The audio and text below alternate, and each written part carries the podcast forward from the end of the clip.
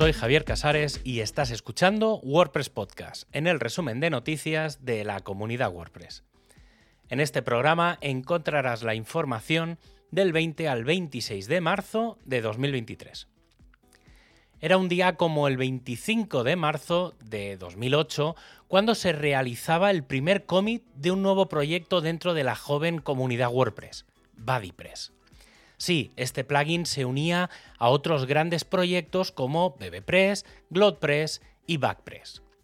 BuddyPress era un plugin para WordPress multisite, prácticamente era una reorganización completa del sitio y no un plugin al uso como lo entendemos ahora. Sin duda, BuddyPress era una red social con todas las letras y lo demostraba en un momento en el que MySpace era el rey social con más de 75 millones de visitas únicas al mes. BuddyPress ahora es un plugin que se puede instalar en cualquier WordPress. Es una red social más allá de cómo las conocemos. Y aprovechando esta fecha destacada, también se lanza la primera versión de BuddyPress Attachments, que permite incluir media en la actualización de la actividad compartir con el público y la gestión entre público y privado. Así que, equipo de BuddyPress, felicidades por llegar a esos 15 años. Y no es lo único a celebrar. Gutenberg fase 3 ha llegado. El, el, pasado mes de noviembre, mientras se lanzaba WordPress 6.1 con la promesa de ser el final de la fase 2, se comenzaba a especular cuándo se iniciaría lo nuevo de Gutenberg, pero no llegaba. Y lo hace una versión mayor después, cuatro meses después. Primero fueron los bloques, luego el editor del sitio, entre medias miles de cambios y funcionalidades y ahora llega una primera hoja de ruta con esta tercera fase centrada en fomentar la colaboración fluida, vincular la experiencia del usuario y agilizar los flujos de gestión de contenido para mejorar la forma en que los creadores y los equipos trabajan juntos dentro de WordPress. ¿Qué es lo que se plantea? Para empezar, la base de todo, la colaboración en tiempo real gracias a la que varias personas podrán estar editando un mismo contenido tanto a nivel editorial como a nivel visual. Esto también nos llevaría a una colaboración asíncrona en el que las versiones e historización tienen mucho peso. La suma de ambos nos llega al punto del flujo de publicación. Una cosa es la creación de los textos, otra la de los media, la maquetación, algunas veces todo depende de una persona, pero en otras depende de varias, y aunque quizá el propio WordPress no ofrezca todas estas características, sí que se dejará todo listo para que forme parte del ámbito de los plugins. Y esto implica la mejora de una funcionalidad ya existente, las revisiones. Hasta ahora se limitan a ser una comparativa de contenidos textuales o de código HTML, que pasarán a un modelo mucho más visual.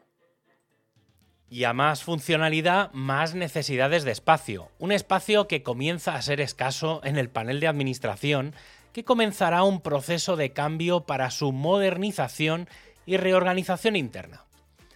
Y con esta reorganización del panel también llegará la biblioteca. Este nuevo lugar será el punto de encuentro de bloques, patrones, estilos y fuentes, extendiéndose a una reorganización del medio. Y para los que llevan tiempo preguntándose dónde entra la inteligencia artificial en WordPress, lo hará en, un sistema inteligente de ayuda al usuario, que se focalizaría en un buscador que nos ayude a ir donde queramos para resolver las necesidades que tenemos. Los bloques llevan entre nosotros 12 versiones de WordPress.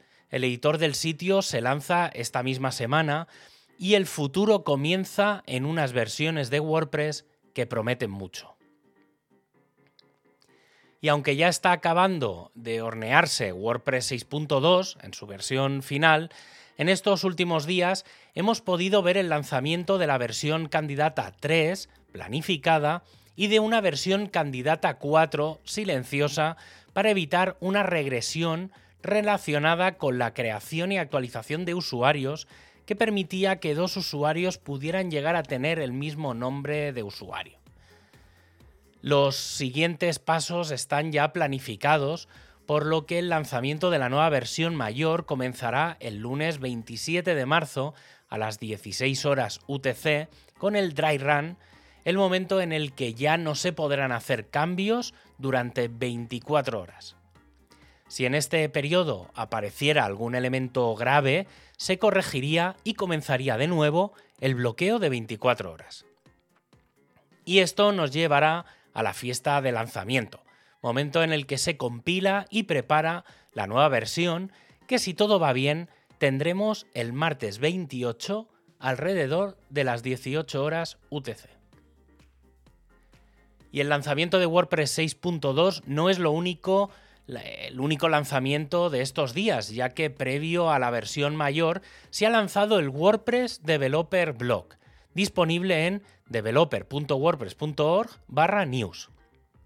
Este lugar será un complemento a la documentación tradicional en la que se presentan contenidos en un modo blog con casos y ejemplos que no se limitan únicamente al código.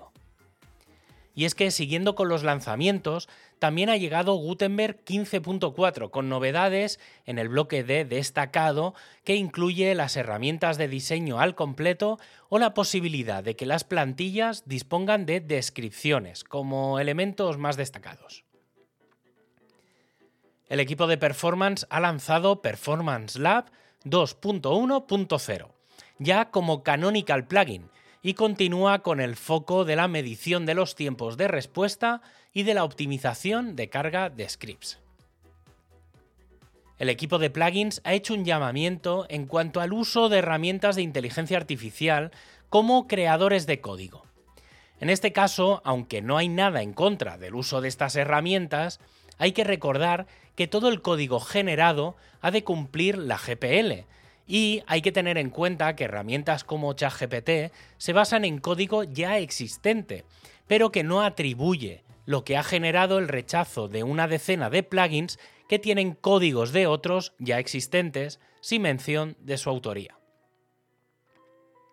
El equipo de Accessibility ha cerrado la mayoría de tickets relacionados con WordPress 6.2 y ya están planificando el camino a la 6.3, que incluirá bastantes mejoras en todo lo relacionado con la navegación del browser mode. El equipo de Community ha publicado un resumen de la primera reunión sobre mentorización, un proyecto global a todos los equipos focalizado en solventar la falta de mentores en las diversas áreas de WordPress.